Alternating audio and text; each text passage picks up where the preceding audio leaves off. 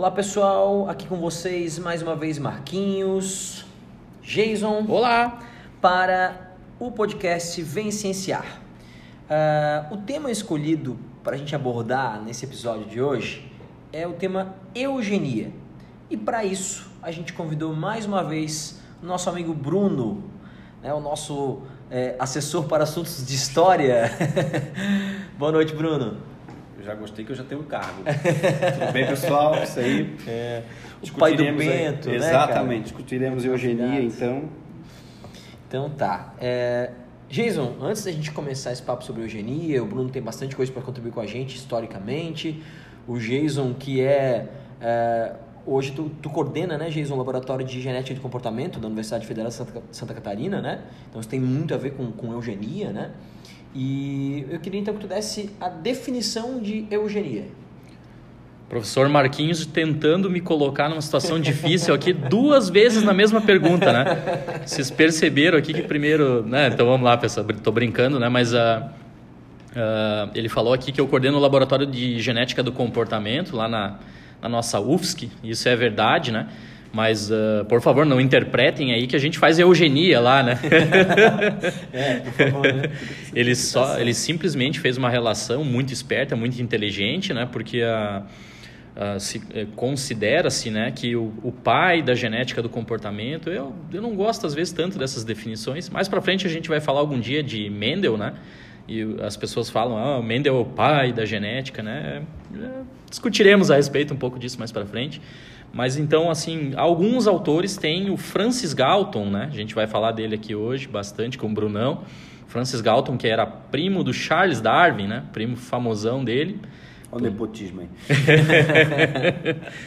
e o Francis Galton, então, ele né, é, tem vários estudos interessantes na, na, na, na estatística, na antropo, antropometria, né? Ele, ele é, tira medidas de seres humanos, organiza isso de uma forma, ele às vezes até considerado o cara que deu origem aos estudos de QI, né, os estudos de cognitivos para avaliar a parte cognitiva dos seres humanos. Então, por tudo isso, né, ele acabou sendo aí o pai da genética do, do comportamento.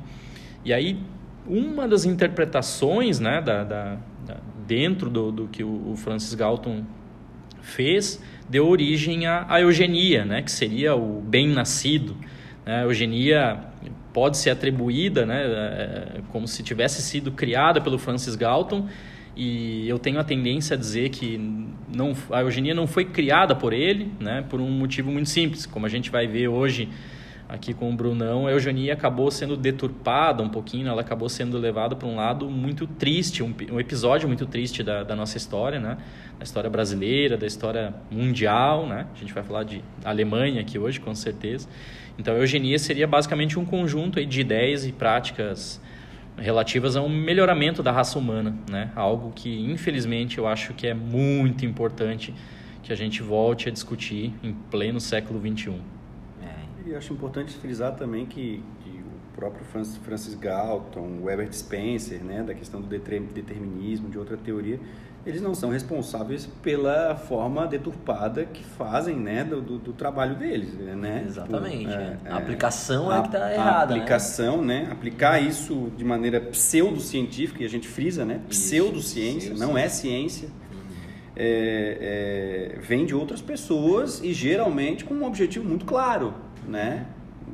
Geralmente para legitimar a, a opressão para legitimar uma supo, suposta né, é, é, é, superioridade, que esse é o discurso, né, genética de um em cima de outro. Então, assim, o, os verdadeiros cientistas não podem pagar pelo mau uso dos seus estudos, né? Exatamente. Então, acho que é um, um ponto de partida, né? É, e eu comentei muito do, do Mendel, né? É, comentei muito não, citei o Mendel, né? Porque até às vezes uma boa descoberta que você faz acaba sendo interpretada de uma maneira completamente diferente, né? Você morre, seus estudos ficam aí, seus seguidores fazem com aquela informação que você deixou que eles bem entendem, né? Então, no caso a gente chama aí o Mendel, entre aspas, o pai da genética, mas na verdade o Mendel morreu muito antes dos seus estudos serem redescobertos e do termo genética ser cunhado, né? Foi cunhado lá em 1908, quando Mendel já tinha morrido há muito tempo pelo William Bateson. Então, as coisas boas e ruins da genética a gente acaba falando pai da genética, o Mendel, né, atribui a ele, mas as coisas boas e, e, ruins, na verdade, talvez não, nunca tivesse sido o objetivo dele. Como o Galton também, né? A gente vai ter a eugenia aí que foi para um lado muito ruim, principalmente a eugenia negativa, mas que talvez nunca tenha sido realmente o objetivo dele, né? Talvez ele quisesse apenas fazer ciência lá enquanto ele era vivo. O que seria eugenia negativa, Jason? É, assim, é, como o, o, a, própria teoria da evolução, né, a gente pode falar em seleção positiva e seleção negativa, né, o, até tem um, um, outro episódio a gente pode falar especificamente disso, mas tem alguns estudos que dizem que a parte positiva da seleção natural foi é, postulada pelo Darwin, né? Então ele imaginava que os organismos se adaptavam em, em, em resposta ao meio, né? antecipavam um tipo de adaptação em resposta a, ao meio e existia aquele componente negativo da, da, da, da teoria da evolução que é o cara que não se adapta ele é selecionado seivado, ele é selecionado negativamente, né? ele não deixa é, filhotinhos, né? ele não se reproduz. E a eugenia positiva, então, ela seria é, as ações que você toma no sentido de fazer com que o bem-nascido, com que o cara que tem o potencial genético interessante, ele se reproduza mais. Uhum. E a eugenia negativa é o contrário. Então, vamos aquele que não tem o potencial genético desejado, ele é seivado.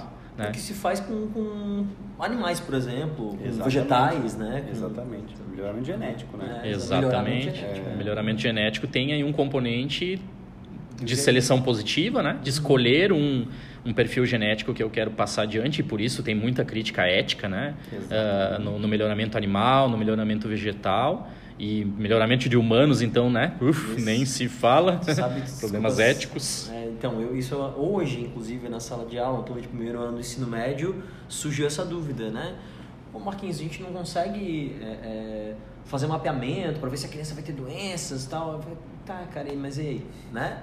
O que, que você vai fazer? Então, se teu filho vai ter doenças, aí se, se tu abre isso, vira uma possibilidade, possibilidade muito na mão de todo mundo, as empresas vão começar a fazer isso. Vai virar mercado, né? vai virar mercado, exatamente. Isso é muito complicado. Aí entra naquele filme que a gente estava comentando, se alguém tiver, quiser uma sugestãozinha de filme, tem um filme chamado Gataca, a experiência genética, com dois T's, que é uma brincadeira com as bases nitrogenadas do DNA, né? G-A-T-C, Gataca, é, com o Ethan Hawke com a Alma Thurman, que conta uma história sobre isso, né? Então, se quiserem buscar aí para assistir, é interessante.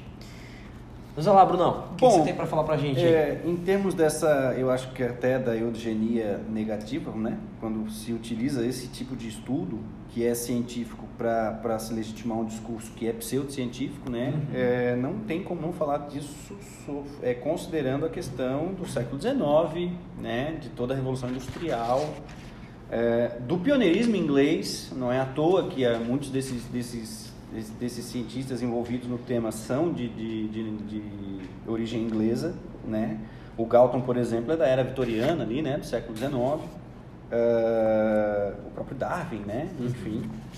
É, bom, uh, Galton até o especialista aqui é o Jason, né? Tipo, mas enfim, só para elucidar aqui a minha pesquisa, acreditava que a gente poderia quantificar né, a hereditariedade e formar seres melhores, né? Uhum o, o, período em que isso acontece é o auge da Revolução Industrial. Então, para considerar a Revolução Industrial, a gente tem, tem, tem que linkar aí com alguns temas.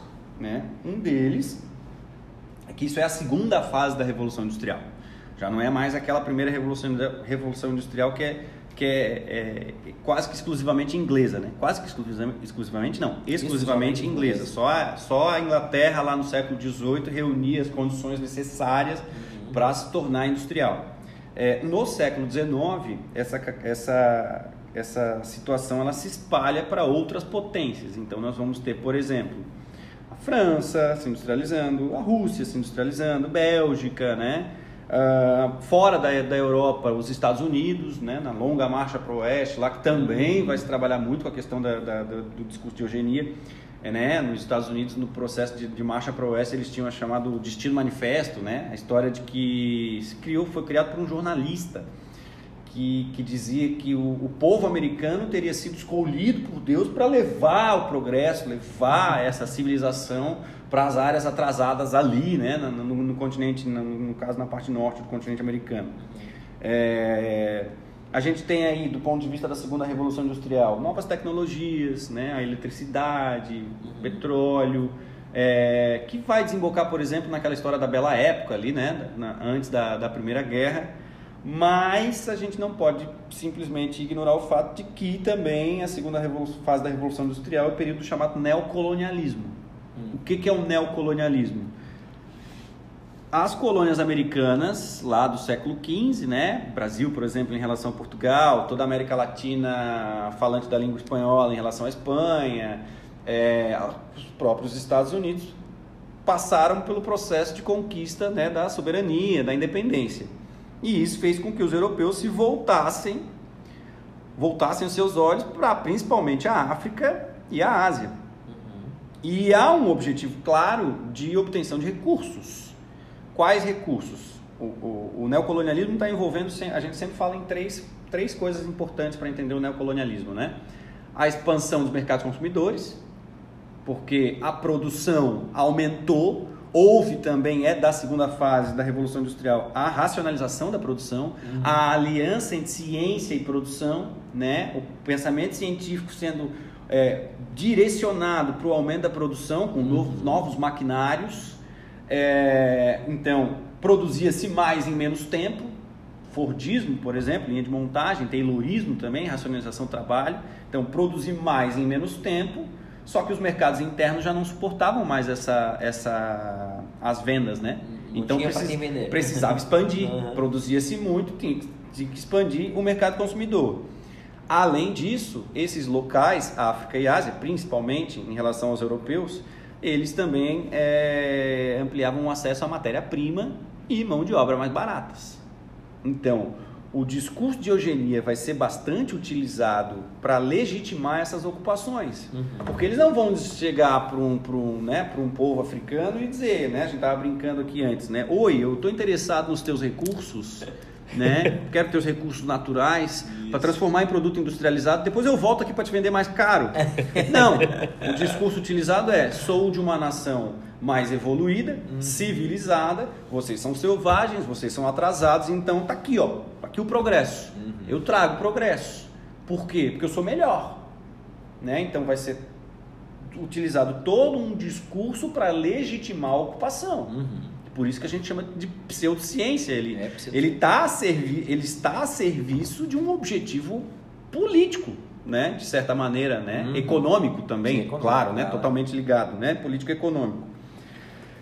Ah, de, de certa maneira, nos próprios países, a gente já vai, vai ter também toda uma questão de discussão em, torno de, em termos de eugenia, né? até porque as cidades industriais elas também cresceram rapidamente, então a gente tinha problemas sociais muito sérios, como, por exemplo, o aumento do crime, do crime, da prostituição, né, o alcoolismo, a pobreza em si. Então, também se vai, vai se utilizar é, o, o, a nação dominante é superior a essa que vai ser ocupada, mas dentro da nação dominante nós temos também tipo, quase que um sistema de castas, né? Se a gente for ver, né? Uhum. Ah, não, este grupo aqui é o nosso, né, o nosso ideal de, de, de representação genética, por assim dizer, talvez.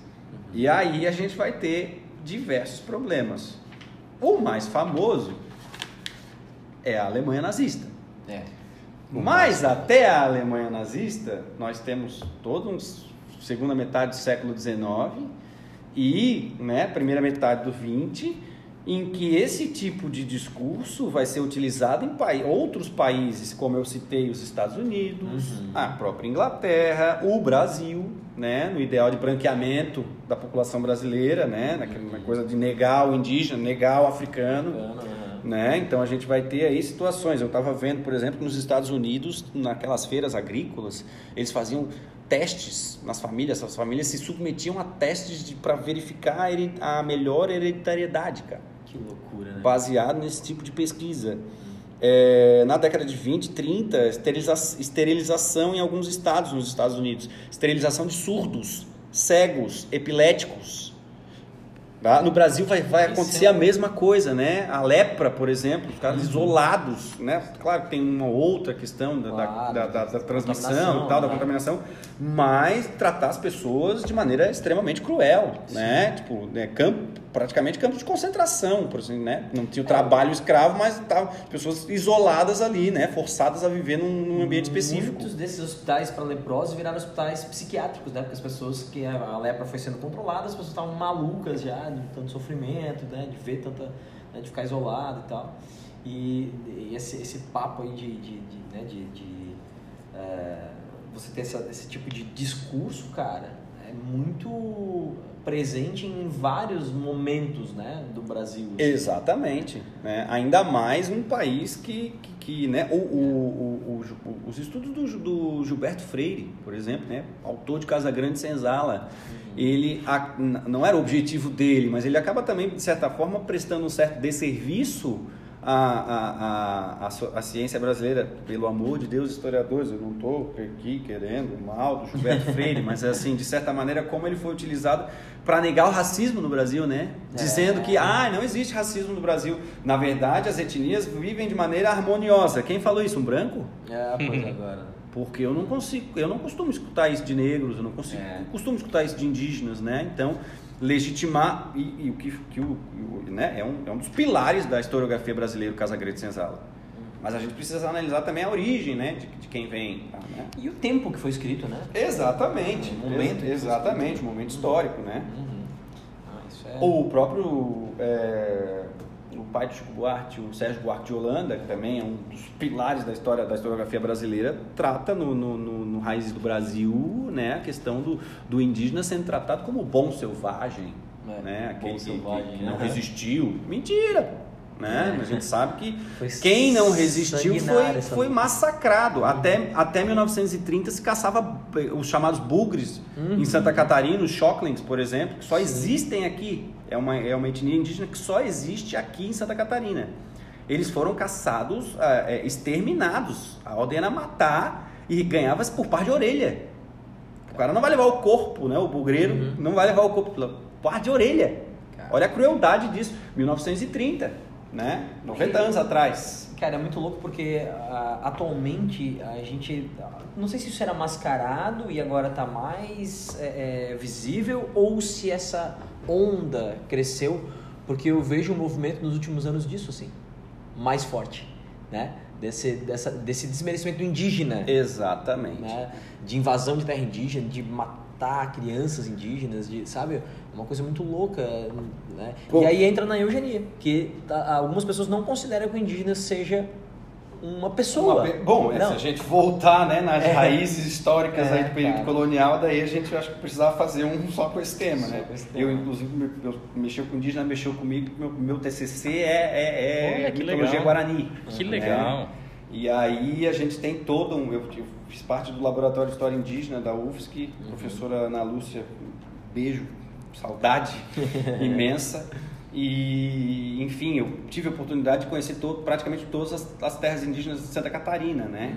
Uhum. E, e isso é fantástico, né? E, e- bom, se a gente for falar do discurso da, da, da- da política indigenista do Estado brasileiro, gente, é uma vergonha. É vergonha. Bom, até o início do século XX, a ordem era assimilar, né? Então, forçar o indígena à assimilação, deixar de ser indígena para adotar o costume não indígena, o nosso.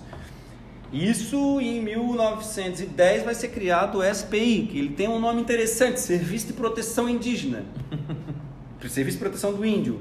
Mas, salvo a atuação de algumas pessoas é, que são importantes, né? aqueles é, indigenistas, é, o Marechal Rondon, por exemplo, né? que tinha toda uma questão de aproximação com os povos que viviam mais isolados, o SPI servia para, mais uma vez, tentar a assimilação do indígena, forçar ele a abandonar, Catequizar. a, a catequizar, essa coisa.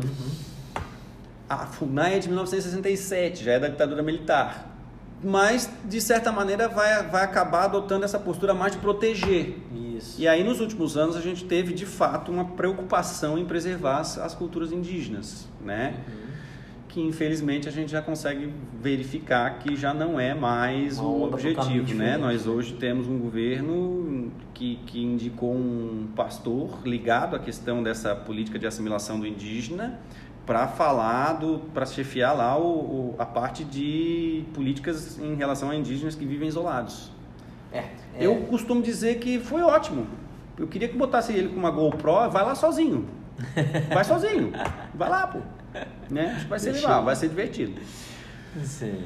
Então, Enfim. Jason, o que, que você pode falar dessa na, na questão mais genética ligada à eugenia aí sobre esses nossos, essa nossa discussão aqui? Como sempre, eu estava aprendendo muito aqui com a, com a parte histórica né, que o Brunão traz para a gente. Já anotei aqui que a gente vai ter que fazer, Marquinhos, um episódio sobre a história indígena, né? Já que foi o tema Boa. específico do TCC do Brunão. certamente isso aí vai render muita discussão interessante aqui para a gente. Eu fiquei é, maravilhado aqui ouvindo, né? E, e o Bruno toca no, no ponto aí que o movimento né, eugenista, eh, como eu falei no, no início aqui da, da minha intervenção, né, a Alemanha foi mais famoso, né? Todo mundo sabe por quê. O movimento eugenista ele acabou, né, legitimando aí algo muito triste da nossa da nossa história, principalmente da história alemã, né? Mas o Bruno falou aí para vocês em Inglaterra, né? A gente pode citar a Suíça, alguns países nórdicos, Estados Unidos, ele comentou, e ele falou Brasil, né? Pô, é, realmente, é, eu confesso assim que se eu não fosse um estudioso né, da, da genética do comportamento, talvez eu nunca tivesse ouvido falar em, em movimentos eugenistas no, no Brasil, né? E foram aí basicamente há menos de um século, né? De, menos de 100 anos atrás aconteceu no Brasil, por exemplo, o Congresso Eugenista. Aconteceu no Brasil concurso para eleger a, a criança eugenista, a criança eugênica, não sei como, como se traduz isso, né? Eles queriam esco escolher uma, uma, uma pessoa perfeita, assim, em termos eugênicos, né? Branquinha, clarinha, essa coisa toda. né? A gente tem relatos dos congressos, a gente tem o nome da, das pessoas, né, de pesquisadores importantes da, da época que defenderam eh, ideias eugenistas no Brasil e eles deixaram descendentes, né, Bruno? Tinha um periódico, né? Boletim da Eugenia, de Eugenia, um periódico, era uma revista, né? Era ide- ideia do médico Renato Ferraz Kell. Enfim, Sociedade, de Eugen... Sociedade Eugênica Paulista, 1918. Olha aí. Eu, eu costumo dizer para os meus alunos que, que isso é fruto da ignorância, né, cara? Se as pessoas soubessem um mínimo de, de, de genética, de fisiologia, é, não iam ter. Também não sei se não iam, porque é, é muito complicado de tu pensar que houve, aconteceu o que aconteceu lá, né, no, no- no- nazismo alemão, e que hoje a gente está vendo gente apoiar. Na verdade, aqui em Santa Catarina tem um caso muito desse de um colega de profissão, nossa, um professor, região do Vale do Itajaí, aqui para quem é, pra quem não é de Santa Catarina, né, é um professor de, de ensino médio, cursinho pré-vestibular, da disciplina de história, História. e que ele é um, um- entusiasta do nazismo e fala isso em sala de aula e é, Uma foi- foi preso, tem- a piscina dele é em forma de suástica, foi- já, já foi preso, já foi Rapaz. solto, já é uma coisa muito louca, assim, cara. E esse cara ainda trabalha, tem gente que dá emprego pra ele, sabe? Ele devia estar preso, na verdade, né? Mas, Exatamente. é, um desabafo aqui, porque eu já recusei. Lembrando que a apologia ao nazismo é crime. É crime. Né? Tipificado pela legislação brasileira, é crime. Mas aí é que tá, né? É, me lembrei agora, Marquinhos, você comentando, né? ah, eu tive a felicidade de, de visitar a Alemanha e mais especificamente Berlim, né? E algumas coisas tristes, né? A gente acaba vendo por lá nesses tours que a gente faz, assim. Mas ah, uma vez um alemão chegou para mim e, e- e comentou, olha, é, eu sei que isso é, é ruim, eu sei que a vibe aqui pode não ser muito boa, né? No caso esse especificamente, a gente estava numa estação de trem onde os judeus embarcavam para campos de concentração, né? Que vocês sabem o que aconteciam lá. Ah, e ele falou, mas isso faz parte da história e a gente tem que deixar esse monumento triste, essa coisa ruim aqui, porque senão daqui a algum tempo as pessoas vão esquecer e isso vai se repetir. Então a gente conta isso em forma de monumento, a gente traz o turista que faz questão de ele ver essa, essa parte ruim da nossa história, essa coisa triste da nossa, do nosso povo, para nunca mais repetir isso. E Já- quão importante é assumir, né? É, eles, não- eles se envergonham, mas eles não escondem. Exatamente. Né? Eu tive a oportunidade de ter um aluno intercambista alemão e aí a gente sabe, né, que a gente brasileiro é muito criativo. Eu tive um aluno que quando descobriu que ele era alemão, fez a saudação nazista pro cara. Ah, e aí o menino... O cara deu uma aula para ele. Que O legal, cara, em português improvisado, disse: "Não faça isso". Uhum. Você não sabe o que isso significa para fazer uma brincadeira dessa. Que legal. Deu uma aula para ele. que bacana. Sim, né? Eles têm essa consciência, É, né, cara? exatamente. É muito louco. E, e só pra- já que aproveitando que o Bruno tá por aqui, o nazismo não era de esquerda, né? já que a, a ideia do A- podcast é, A- né? aproveitando que o próprio governo alemão, né, oficialmente in- admite que o nazismo, embora tenha lá no nome Partido Socialista dos Trabalhadores Alemães, ele não tem nada na sua ideologia, né, em termos de esquerda e comunista, né? O Hitler em nenhum momento falou em nacionalizar a, a- a economia, por exemplo, né? Exatamente, exatamente. É, então a gente precisa conhecer os conceitos antes de, de- de reproduzir alguns tipos de conhecimento que quem está reproduzindo tem um objetivo, É. né? Mas eu fiz essa provocação porque a ideia do, do podcast é isso, né? E Também pra- tirar, a- desmistificar algumas Até para falar, né, um pouquinho da Alemanha, é, é, a gente fala muito do, da eugen- do, do discurso de eugenia da Alemanha porque terminou num, num massacre, né? É, de 6 Uhum. milhões de judeus, 3 milhões de ciganos e outros, Uhum. né? E de pessoas homossexuais, ligadas pessoas com deficiência, a outras minorias, né? mas o fato disso ter acontecido lá faz com que a gente propositalmente coloque para baixo do tapete as- os nossos exemplos. Aham. Né? É, é isso aí, porque foi uma coisa muito marcante, né? É, e infelizmente, isso que o Bruno comentou agora, vou ter que intervir um pouquinho, porque é, talvez seja o ponto mais importante. Né? Eu, eu sofri bastante no- nos últimos anos né, com questionamentos a respeito da, da genética do comportamento. E, infelizmente, ela é uma, uma ciência que não é muito conhecida no, no Brasil. Né? Então, as pessoas falam que genes podem influenciar comportamentos. É, né? Essa é, é nesse nível, assim, as pessoas que, que, que buscam um pouco de informação dessa, dessa área né? Mas uh, um dos, dos propósitos, né, da gente tentar popularizar a, a genética do comportamento é, é muito maior do que simplesmente ligar genes a comportamento. É, é- é falar do Galton, é falar do que é eugenia, do que, que isso acabou virando na Alemanha e do que aconteceu no Brasil, né? Como a gente citou aqui, no Brasil ocorreram congressos eugenistas. No Brasil existiu política de Estado eugenista. Existem descendentes desses caras que estão até hoje com essas ideias na cabeça. E isso, eh, o fato da população não reconhecer, não entender, por exemplo, que um movimento eugenista lá na Alemanha, né, principalmente a, a faceta negativa do a, eugenia negativa, ele legitimou um fascismo, um nazismo, né, na Alemanha, na Itália, enfim, né, em, em alguns outros países, ele pode vir a legitimar no Brasil alguma coisa muito parecida, se as pessoas assim não o conhecerem, acharem que isso é um problema só alemão e que não tem nada a ver com o Brasil. Não, a gente tem seguidores atuantes aqui desses movimentos eugenistas até hoje. E ainda falando da parte política, eu sinto muito aqui no Brasil essa história de que, não, isso é exagero, isso não vai acontecer. Não, sabe, a gente sempre vai deixando, vai passando pano, vai Exatamente. deixando. E aí as coisas podem acontecer. cara. Lembrando que o Exatamente. Hitler chegou ao poder em 33 e não é a partir dali que o judeu é perseguido, né? Uhum. É toda uma, toda uma escalada né, do discurso de, de, de, de eugenia, de superioridade genética e tal, né? Sim. É toda uma escalada, não Primeiro é ele conquistou o povo, e depois ele foi botando a ideia dele, né, cara? Exatamente. É, e, e essa escalada me preocupa, né? Porque a gente começa a ouvir de repente, né? Os quilombolas que não servem nem para reproduzir, né? Ah, Índio hoje é gente igual a gente. nossa, né? A gente começa a ouvir essas coisas e você vai Internalizando, né? É. e percebendo que a história está se repetindo, né? Mulher Olha a importância de estudar a história. E do ponto de vista da questão judaica, é interessante pensar no seguinte: lá no início, ainda na organização do Partido Nazista, que eles começam a se organizar e tal, o Joseph Goebbels, muito antes deles chegarem ao poder, muito antes deles chegar ao poder, ele utilizava pseudônimos e escrevia artigos criticando os judeus. Sabe plantando a sementinha? Plantando a sementinha. Então foi um negócio extremamente muito bem pensado e construído. Claro, claro. Ó, é, Essas coisas não são feitas né, à toa e de rompante, né? Exato. É a mesma história do, do vídeo lá do nosso Ah. secretário especial da cultura, né? Que, cara, aquilo não foi um, um acaso, né? Aquele com, né, com, com todo o esquema, nas, era um... Era um O cara é dramaturgo, né? Exatamente, O cara é dramaturgo. cara. Vamos, É. vamos falar sério.